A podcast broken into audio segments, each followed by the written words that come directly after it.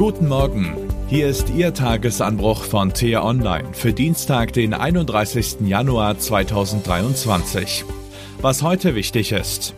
Zanken, Zweifeln, Zögern, wie die Ampel den deutschen Wohlstand gefährdet. Geschrieben von Tim Kummert, politischer Reporter bei T-Online. Unter Mikrofon ist heute Axel Bäumling. Gestern konnte man kurz glauben, dass es noch gute Nachrichten gibt. Am Vormittag flatterte die Meldung herein, dass die deutsche Konjunktur 2022 wieder erwarten ein Plus verzeichnet. Und als vergangene Woche der Jahreswirtschaftsbericht präsentiert wurde, war die Prognose, auch im Jahr 2023 könnte es mit den Unternehmen bergauf gehen. Also doch alles Paletti im Wirtschaftswunderland. Oder? Die Wahrheit sieht so aus. Das Plus des Bruttoinlandsprodukts des Jahres 2022 liegt bei nur 1,8 Prozent. Die Wirtschaftsleistung ist im vergangenen Quartal bereits geschrumpft. Für 2023 wird ein so geringes Wachstum prognostiziert, dass man schon ganz genau hinschauen muss. Gerade mal 0,2 Prozent. Ursprünglich hatte mancher sogar mit einer Rezession, die sich über das ganze Jahr erstreckt, gerechnet. Man würde zu gern glauben, dass Deutschland nahezu unbeschadet durch die aktuelle Krise kommt und dass der Krieg in der Ukraine bis auf ein wenig gestiegene Inflation hier keine Spuren hinterlässt. Doch das stimmt nicht.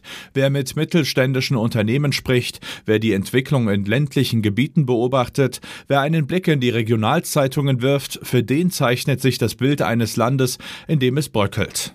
Lassen Sie uns an diesem Morgen kurz in den wirtschaftlichen Abgrund schauen, um eine Vorstellung davon zu bekommen, was uns erwartet, wenn die Regierung nicht endlich handelt. Denn während sich die Lage langsam zuspitzt, zankt und zögert die Ampelkoalition seit Wochen. Scholz, Habeck, Lindner und Co. Sie machen es der Wirtschaft schwer. Während die Ampel streitet, reagiert die Wirtschaft.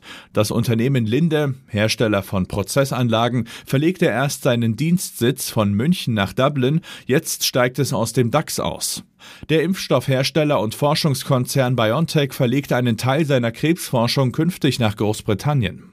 Branchen wie die Bauwirtschaft ächzen, weil zu wenig investiert wird. Etliche Landwirte stellen den Betrieb ein. Sie sind zerrissen zwischen hohen Ansprüchen der Verbraucher und dem Zwang, möglichst günstig zu produzieren. Da verkauft mancher lieber seine Weideflächen, solange er noch Geld dafür bekommt.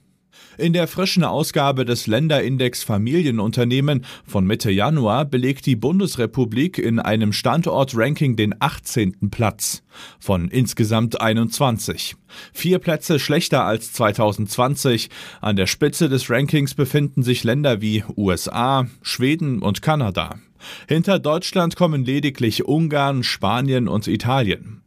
Der deutsche Wohlstand fußt darauf, dass die Wirtschaft brummt wie ein gut geölter VW-Motor.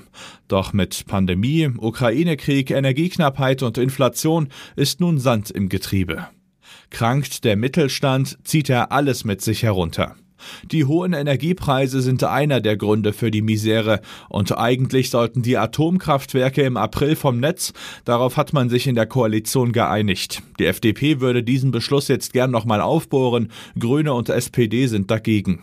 Doch während sich gestritten wird, kommt keine Debatte über die anderen Entlastungen im Energiesektor in Gang. Was der Wirtschaft ebenfalls helfen würde, eine kluge Einwanderungspolitik für den Arbeitsmarkt. Die Ampel streitet aber auch darüber. Ein Gesetzentwurf von Innenministerin Nancy Faeser wird hitzig debattiert. Grüne und SPD wollten die Staatsbürgerschaft verramschen, heißt es bei den Liberalen. Eine Einigung ist nicht in Sicht. Und dann sitzt die Koalition ja noch an dem großen Wurf, der die Wirtschaft nach vorn katapultieren soll, der Planungsbeschleunigung. Bauvorhaben sollen in Deutschland viel zügiger umgesetzt werden können, überflüssige Bürokratie entfallen. Doch auch hier, es geht nicht voran. Vergangene Woche endete ein Koalitionsgipfel dazu ergebnislos, weil sich die Ampelpartner nicht über den Neubau von Straßen einigen konnten. Grüne sind eher dagegen, FDP eher dafür. Tempo gern, nur nicht bei den deutschen Autobahnen. Das ist in etwa die Zusammenfassung des Streits zwischen Grünen und FDP. Viel Streit, wenig Einigung. Die Koalition verplempert wertvolle Zeit. Was heute wichtig ist. Wie geht's eigentlich der Weltwirtschaft? Dazu stellt der Internationale Währungsfonds heute seine Prognosen vor. Auch die einzelnen Regionen und Länder werden dabei separat aufgeschlüsselt. Bereits vorab war signalisiert worden, eine Herabstufung ist eher nicht zu erwarten. Die Prognose für das Jahr 2023 dürfte bei etwa 2,7 Prozent liegen. 2022 waren es noch 3,2 Prozent. Die Inflation ist weiterhin hoch, die Wirtschaft unter Druck. Wie sich das auf die Jobs in Deutschland auswirkt, berichtet die Bundesagentur für Arbeit am Vormittag. Dann werden die Arbeitslosenzahlen für Januar veröffentlicht. In unserem Nachbarland Frankreich könnten heute weite Teile des öffentlichen Lebens wegen eines Streiks lahmgelegt werden.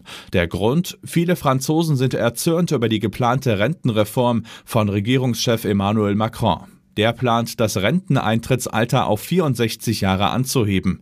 Die Einschränkungen könnten erheblich werden. Beim letzten Mal wurde bereits die Stromversorgung gedrosselt und der Zugverkehr kam zum Erliegen.